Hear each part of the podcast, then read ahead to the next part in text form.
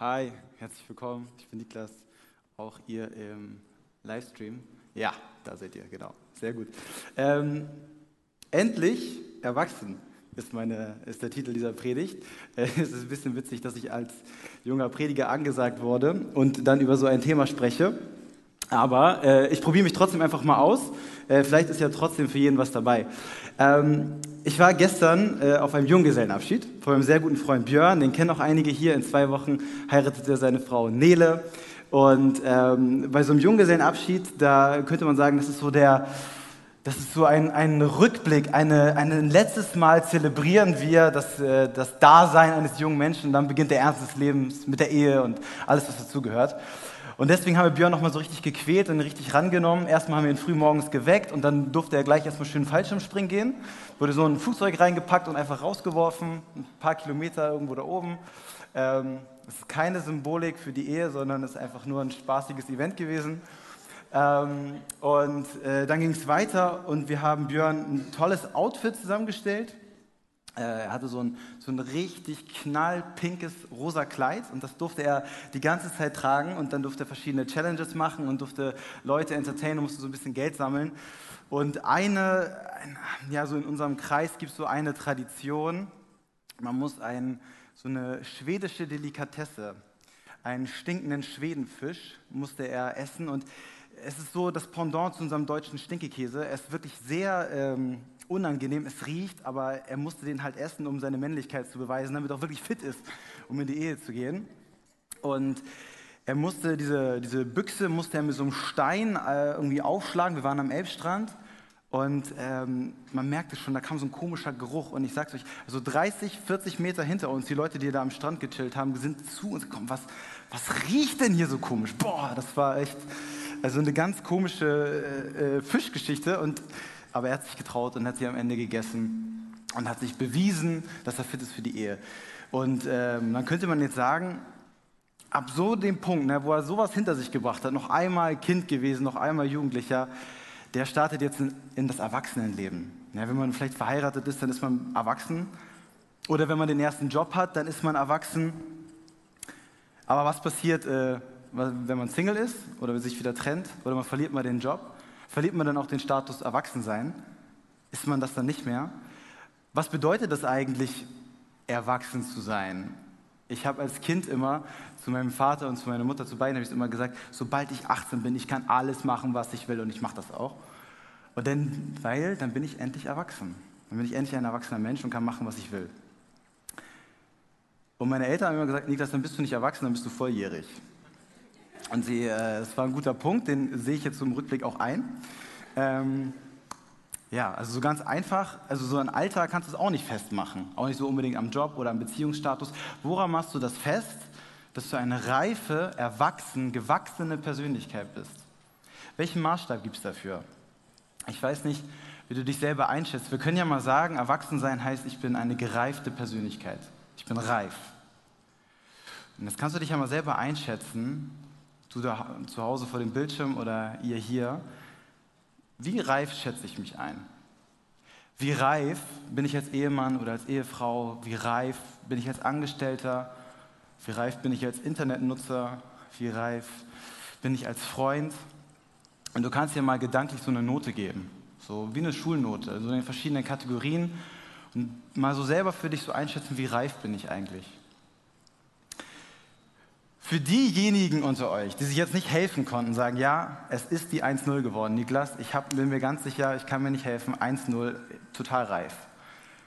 Wenn du das bist, dann gratuliere ich dir. Du darfst dich in dieser Predigt einfach mal zurücklehnen und dich entspannen.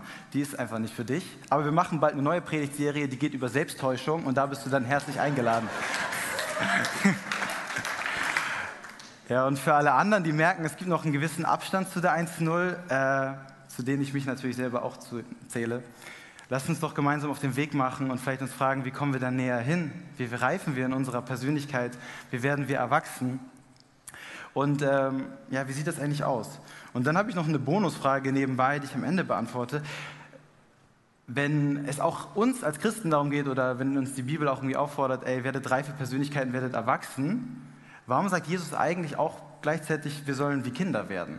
Wie bringt man eigentlich dieses Spannungsfeld zusammen? Also das sind die beiden Punkte, die ich so ein bisschen beantworten möchte. Und ich lese jetzt einen Text mit euch aus dem Epheserbrief. Und ähm, ich habe die Elberfelder Übersetzung gewählt. Die ist, äh, ist, ein sehr altes Deutsch und äh, da muss man ein bisschen die Gehirnzellen anstrengen, ein bisschen mitlesen. Ähm, aber ich fasse das danach nochmal in eigenen Worten zusammen. Und der Text soll uns helfen, dass wir uns dieser Frage stellen können, wie reifen wir als Persönlichkeiten und wie kommen wir voran. Ähm, ja, also lade ich euch jetzt mal ein. Und der Text sollte auch angebeamt sein. Das ist Epheser 4, 11 bis 16. Ja, da haben wir ihn. Okay. Und er hat die einen als Apostel gegeben und andere als Propheten, andere als Evangelisten, andere als Hirten und Lehrer.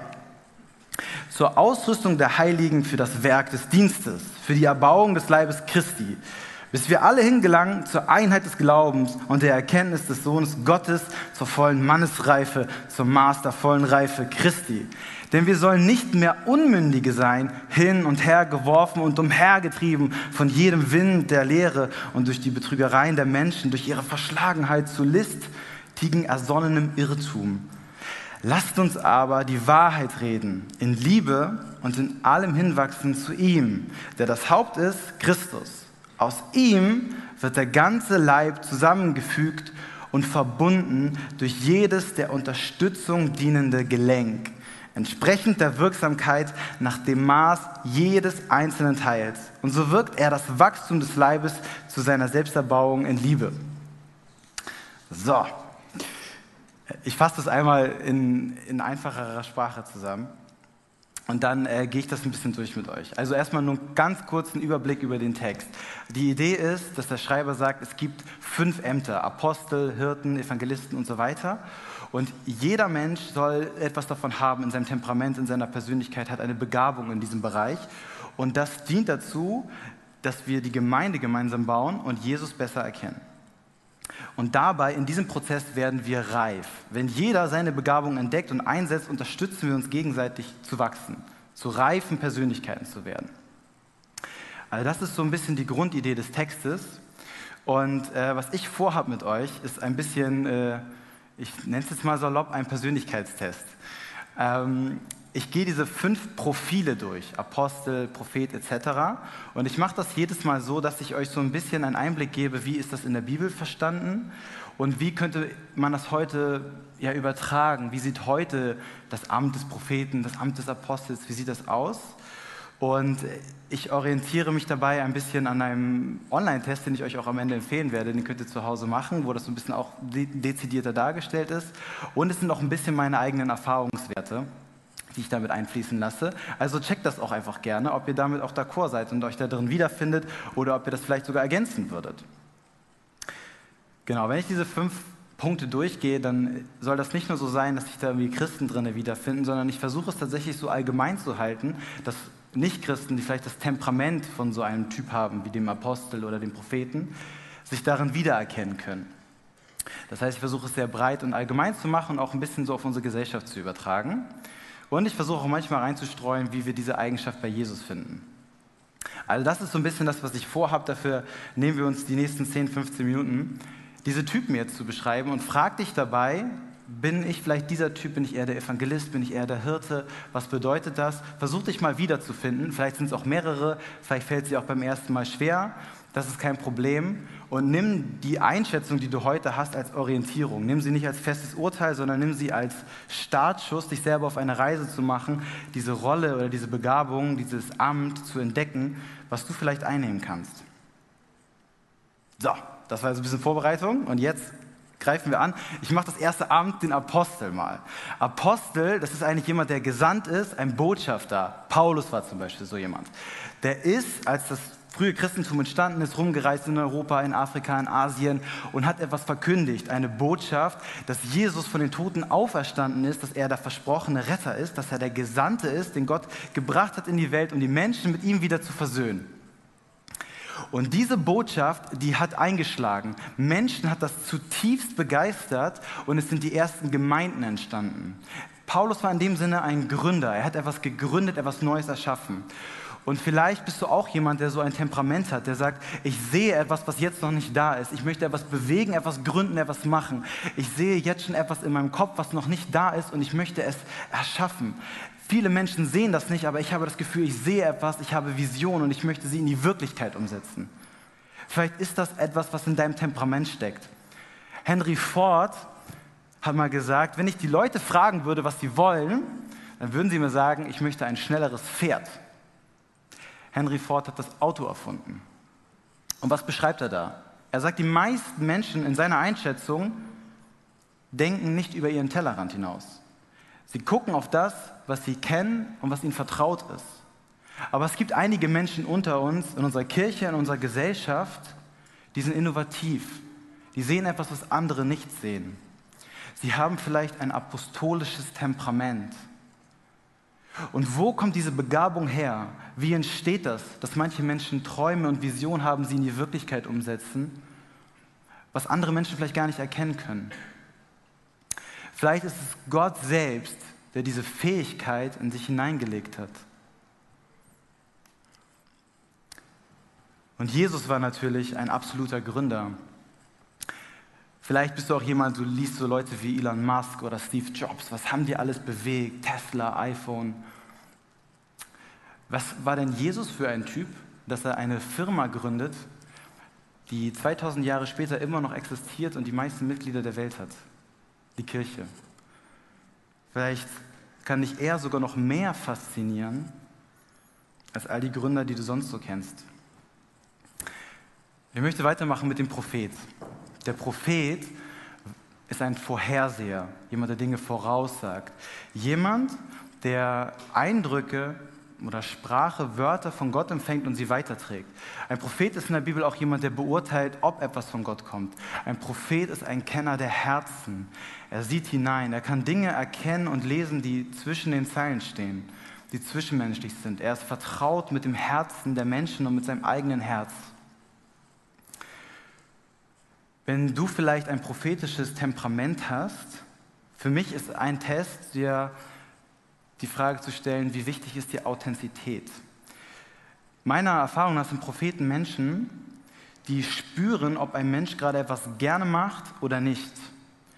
Vielleicht kennst du das, du willst von jemandem Hilfe haben, aber du spürst, der will dir gar nicht helfen. Das ist irgendwie komisch, es anzunehmen. Vielleicht hast du das Bedürfnis, das, was jemand für mich tut, das muss er auch gleichzeitig wollen. Und wenn es nicht so ist, dann wirkt es irgendwie unauthentisch. Ich glaube, Propheten haben ein sehr starkes Bedürfnis nach Authentizität, weil sie so vertraut mit dem eigenen Herz und auch vielleicht dem Herzen ihres Gegenübers sind. Vielleicht spüren sie ganz, ganz schnell, wenn etwas unaufrichtig ist. Also das ist vielleicht ein Test zu gucken, ob du vielleicht ein prophetisches Temperament hast. Propheten sind in meiner Einschätzung auch Menschen, die sehr kreativ sind, die vielleicht ein ästhetisches Gespür haben, die künstlerisch sind.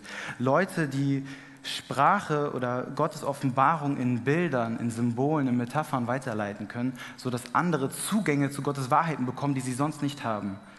Und ich finde das Amt des Propheten so wichtig. Nicht nur in unserer Kirche, sondern auch Menschen, die ein prophetisches Temperament in unserer Gesellschaft haben, sind so wichtig, weil ich habe den Eindruck, dass bei uns in der Gesellschaft alles datengetriebener wird. Alles wird in Nullen und Einsen übersetzt. Alles muss irgendwie data-driven sein. Alles muss faktenbasiert sein. Alles, die Vernunft bestimmt unsere ganze Gesellschaft. Und die Intuition, die Logik des Herzens, die findet nicht so viel Raum. Sie findet auch nicht so viel Respekt bei Entscheidungsträgern. Wie wichtig ist es da, Propheten zu haben, die mit dem Herzen der Menschen vertraut sind und neue Wege der Sprache finden, um Menschen zu erreichen. Evangelisten, mit dem möchte ich weitermachen. Evangelisten sind Verkündiger einer frohen Botschaft. Evangelium heißt frohe Botschaft oder auch einfach gute Nachricht und ist eigentlich ein politischer Begriff. Wenn ein neuer König intronisiert wurde, dann war das ein Evangelium. Es ist eine gute Nachricht, ein neuer König ist da. Also es war in dem Sinne ein, ein Begriff der Alltagssprache. Und die Bibel greift diesen Begriff auf, um Menschen zu beschreiben, die eine gute Botschaft verkündigen vor allen Dingen die Botschaft von Jesus Christus, dass er der Retter ist, dass er Menschen mit Gott versöhnt. Aber ich glaube, es sind auch heute Menschen ganz allgemein, die eine gute Nachricht verkündigen können. Unsere Welt ist voller Promoter und Influencer und Vertriebler. So viele Menschen wollen dir was verkaufen. Die Werbung wird immer personalisierter. Und die Botschaften, die wir bekommen, ist Kaufen, ist Konsumieren, ist sehr ich-bezogen. Und es gibt einen Rückgang, glaube ich, oder empfinde ich so, dass es Menschen gibt, die die guten Dinge aussprechen. Worauf kommt es wirklich an? Was hat Substanz? Was ist wichtig? Was sind Werte, die tragen? Wie können wir miteinander leben, uns verbinden? Wie können wir harmonisch miteinander sein? Menschen, die mit ihrer Stimme dazu beitragen, dass Frieden und Gerechtigkeit geschaffen wird. Leute, die eine gute Botschaft haben. Sie werden vermisst in unserer Gesellschaft, weil sie untergehen im Lärm von Promotern und Influencern. Und wenn du ein evangelistisches Temperament hast, wenn du sagst, ich möchte, mir ist es wichtig, dass was Gutes verkündigt wird, Vielleicht ist diese Sehnsucht und dieses Temperament, was sich dahin treibt, etwas, was Gott selber in dein Herz gelegt hat. Weil es hat nicht jeder Mensch. Vielleicht ist es etwas Besonderes.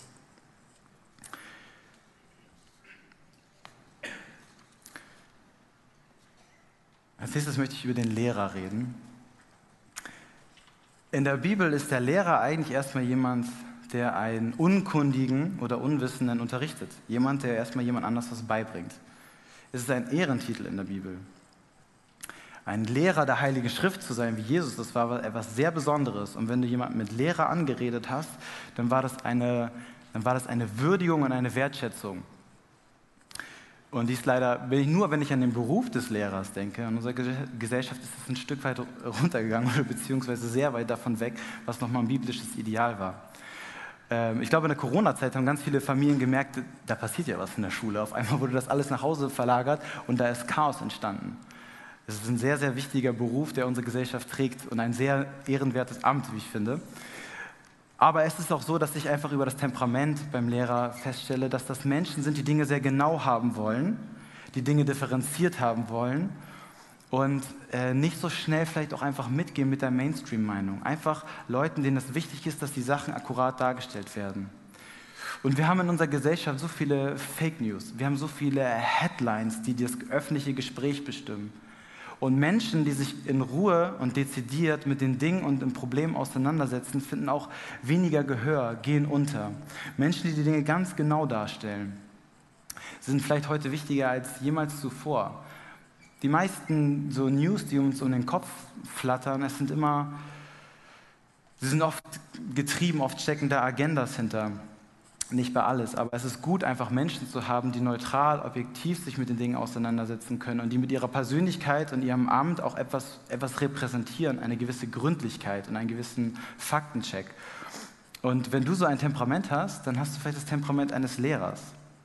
Eine, eine sehr wichtige und äh, hohe und, und gute Aufgabe. Und als letztes möchte ich über den Hirten reden. Der Hirte, ähm, ich mag den Hirten sehr, sehr gerne. Ähm, der Hirte ist in der Bibel meistens ein Begriff tatsächlich für Jesus selbst oder für Gott. Der Herr ist mein Hirte oder Jesus sagt, ich will meine Schafe einsammeln. Der Hirte ist jemand, der sich um Menschen kümmert. Jesus war in dem Sinne ein Hirte, dass er zu den Armen, zu den Kranken, zu den Ausgestoßenen, zu den Frauen, zu den Unterdrückten hingegangen ist und eine gute Botschaft verkündigt hat. Die waren irgendwie Nummer eins Priorität in seiner Agenda. Und Hirten sind vielleicht heute Menschen, die, die auch genau solche Leute auf dem Schirm haben. Ich, für mich sind Hirten auch Menschen, die eine warme Persönlichkeit haben, die gastfreundlich sind, die gut eins zu eins sind die gute und tiefe Gespräche führen können. Und vor allen Dingen können Hirten verdammt gut trösten. Wenn es dir mal richtig dreckig geht, dann ist ein Hirte Gold wert. Einen Hirten kannst du dann auch nicht kaufen. Jemand, der da ist und mitfühlt, jemand, der zuhören kann, ist dann unbezahlbar. Ein Mann, den ich sehr schätze, der hat mal gesagt, an der Art, wie jemand tröstet, erkennst du, wer er ist. Es ist ein ganz tiefer Ausdruck deiner Persönlichkeit, wie du Trost spendest. Und es liegt daran, Mitgefühl kannst du nicht mit Willenskraft erzeugen. Barmherzigkeit, du kannst keinen Schalter umlegen und Barmherzigkeit empfinden. Die Fähigkeit zu fühlen und vor allen Dingen mitzufühlen ist eine Gabe. Und nicht jeder hat sie. Und unsere Gesellschaft wäre so kalt, wenn wir keine Hirten hätten. Menschen, die empathisch sind und mitfühlen. Es sind Menschen, die gesegnet sind von Gott selbst, mit der Gabe zu fühlen und mit der Gabe Anteil zu nehmen. So, jetzt haben wir fünf Typen sind wir durchgegangen. Vielleicht hast du schon dich so ein bisschen eingeschätzt. Es war eine sehr grobe Zusammenstellung. Vielleicht hast du auch manchmal das Gefühl gehabt, ja, ich habe es aber auch, den Punkt hast du vergessen. Gerade die Lehrer unter euch werden vielleicht auch sagen, oder da, da müsste noch was korrigiert werden. Ich bin da echt offen für. Es ist auch ein bisschen, es sind meine Gedanken, die mir so dabei gekommen sind, als ich mich mit dem Text auseinandergesetzt äh, hatte. Äh, also geht da recht, richtig gerne offen mit um. Ich möchte gerne eine Antwort geben auf die Frage des Erwachsenseins. Und vielleicht heißt Erwachsensein oder Erwachsenwerden das eigene Temperament, die eigenen Stärken zu erkennen, die Gott einen für dieses Leben gegeben hat und sie für das Gute einzusetzen. Vielleicht bedeutet reif werden, erwachsen werden, die eigenen Stärken, das eigene Temperament zu erkennen, das Gott einem für dieses Leben gegeben hat und es für das Gute einzusetzen und einen positiven Beitrag zu leisten. Der Verfasser des Briefes hat die ganzen Ämter auf die Kirche bezogen. Und ich glaube, da sind sie auch in erster Linie gemeint. Es sind vor allen Dingen Begabungen, die der Geist auch wirkt und die dafür da sind, dass die Gemeinde gebaut wird. Aber ich glaube auch Menschen in unserer Gesellschaft, jeder Mensch hat ein Temperament, was in irgendwie diese Kategorien fällt. Und ich möchte Christen wie Nicht-Christen Mut machen, das zu entdecken in sich und das, und das auf die nächste Stufe zu bringen. Und was könnten das so für Stufen sein? Und ich habe einfach mal vier Stufen, die mir so bei meinem Nachdenken gekommen sind, die ich euch einfach mal anbieten möchte. Vielleicht ist die erste Ebene des Erwachsenseins, ich kenne meine Stärken und mein Temperament. Ich kann das klar sagen. Ich kenne mich selbst und ich weiß, was ich mitzubringen habe. Ich kenne das. Die beiden Sachen. Zweitens, ich setze mich entsprechend ein. Ich habe Orte gefunden, in meinem beruflichen Umfeld, in meinem privaten Umfeld, in der Kirche. Ich kenne Orte, wo ich aktiv bin und ich bringe das ein. Das einzigartige, individuelle, was Gott in mich hineingelegt hat. Ich kann das wirklich einsetzen für etwas Gutes. Die dritte Ebene des Erwachsenseins wäre schon, wenn du anderen helfen kannst, ihr Temperament und ihre Stärken zu entdecken und ihnen zu helfen, sie dabei zu fördern und zu unterstützen. Und die vierte Ebene, jetzt kommt noch eine Stufe höher, du hilfst anderen, die anderen helfen, andere zu fördern. Das wäre sozusagen der höchste Punkt. Und äh, ich biete einfach mal diese vier Stufen an, dass du dich da selber darauf einschätzen kannst. Und vielleicht hast du ja Bock, auf die nächste Stufe zu kommen. Denn jede Stufe bringt ihre, ihre eigenen Freuden und ihre eigenen ja, Probleme mit sich. Du kannst auch, wenn du das tiefer irgendwie verstehen willst, okay, was bin ich für ein Typ, so wie, was hat Gott vielleicht in mich hineingelegt? Ich habe ja angekündigt, dass es so einen Online-Test dazu gibt. Den kannst du richtig gerne machen, wenn du einfach Five-Fold Ministry, das ist auf Englisch, Five-Fold Ministry, wenn du das googelst, dann findest du sofort ganz viele Anbieter, die kostenlos diesen Test bereitstellen. Dann kannst du einfach mal gucken und dich tiefer in dein Profil zurechtfinden. Und ich glaube, es ist ein ganz cooler Start, einfach um ins Gespräch zu kommen. Also du musst das nicht als schwarz-weiß, so ist das jetzt, zertifiziert, aber einfach als Gesprächsstarter nehmen, um dich selber besser kennenzulernen. Äh, wenn du nicht so gut Englisch kannst, dann such dir jemanden, der dir vielleicht hilft, das zu übersetzen. Der dauert auch nicht so lange. Und ist eine super Sache für Kleingruppen. So, haben wir auch noch mal ein bisschen Promo gemacht. Ähm, ja, es fällt aber nicht so leicht, immer erwachsen zu sein, reif zu sein. Ich glaube, jeder, ich kann mir jetzt keinen Menschen vorstellen, der sagt, also eine Gabe habe ich und ich will sie fürs Gute einsetzen. Das Konzept finde ich irgendwie total doof. Damit kann ich nichts anfangen. Ähm, entweder ich möchte einfach keine Gaben haben oder ich möchte sie für das Böse einsetzen. Vielleicht gibt es eine ganz kleine Minderheit. Ich glaube, die meisten finden das schon ganz gut, wenn sie sagen können, ey, ich habe Stärken, ich habe Talente, ich bringe etwas mit in die Welt, das ist wertvoll und ich bringe mich damit ein für etwas Gutes. Ich kann mir keinen Menschen vorstellen, eigentlich, der nicht daran Interesse hat oder das nicht unterschreibt. Ja, aber warum ist das dann so, dass uns das so oft nicht gelingt? Warum ist das denn so verdammt schwer, erwachsen zu sein manchmal? Was blockiert uns? Was ist die Schwierigkeit dabei? Manchmal fällt es uns schwer, reich zu sein, weil wir so verdammt empfindlich auf Kritik reagieren.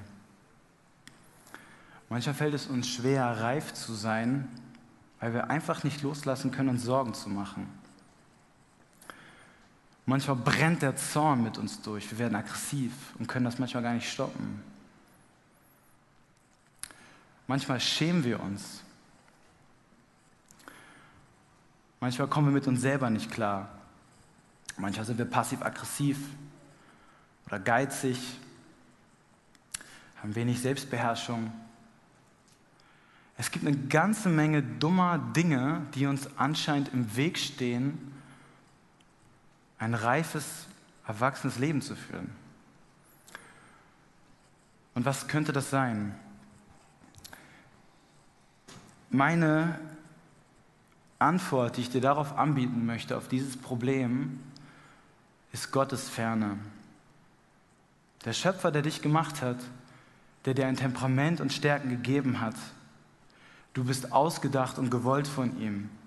Du bist mit Detailverliebtheit erschaffen worden von Gott selbst. Du bist kein Zufallsprodukt, sondern Gott selbst wollte dich.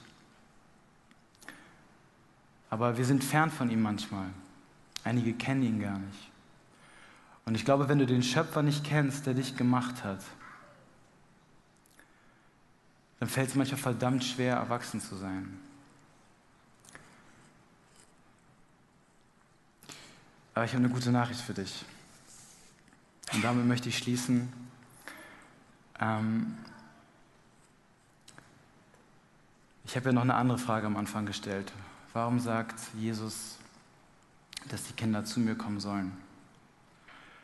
Vielleicht ist der Anfang des Erwachsenwerdens, sich einzugestehen, dass man das gar nicht ist, dass man noch viele Baustellen hat und dass man an vielen Stellen eigentlich noch ein Kind ist. Und wenn du zu dieser Erkenntnis gekommen bist, dann möchte ich dir gratulieren. Sei stolz darauf, ein Kind zu sein. Sei stolz darauf, Fehler zu machen, nicht alles hinzubekommen. Du darfst so sein, wie du bist Du kannst alle deine Macken, alle deine Probleme, alle deine Fehler, alle deine Sünden, alles, was du so mit dir rumträgst, du musst es nicht ablegen, sondern darfst wie ein Kind zu Gott kommen und er empfängt dich mit offenen Armen. Er nimmt dich an, so wie du bist.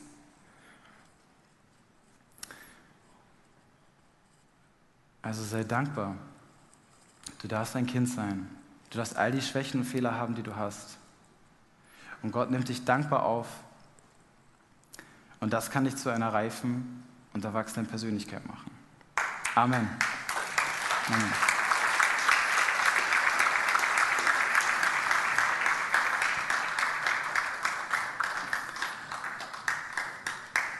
Für ihr, die ähm, im Chat zuguckt, Dankeschön.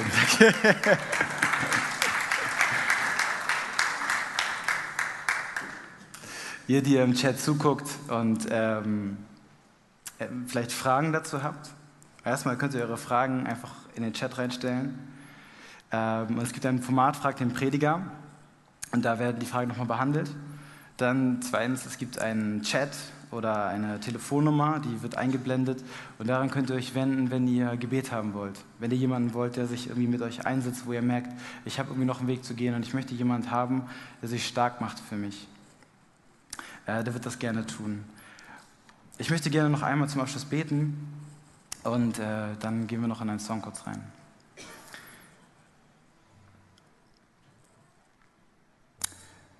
Jesus, wir haben den Wunsch zu reifen, Menschen zu sein, die Stärken und Talente haben und die sie einsetzen können für das Gute. Du siehst die Sehnsucht in uns, vielleicht auch nach einer anderen Gesellschaft, nach einem anderen Miteinander. Und vielleicht entsteht das, wenn du uns dabei hilfst, das zu entdecken. Aber Jesus, du kennst auch unsere, unsere Gottesferne. Du kennst unsere Schwierigkeiten und Probleme. Aber wir kommen heute zu dir und gestehen uns das ein. Wir versuchen nicht, die Dinge unter den Teppich zu kehren, sondern wir kommen wie Kinder zu dir mit unseren Macken und Problemen in voller Gewissheit und Dankbarkeit, dass du uns liebevoll annimmst und uns mit dem Schöpfer versöhnst, der uns so gemacht hat, wie wir sind. Und Jesus, ich bete, dass du einigen, die hier sind, die das noch nicht kennen, heute ein neues Leben schenkst und Dinge neu machst, ganz tief in ihrem Herzen. Amen.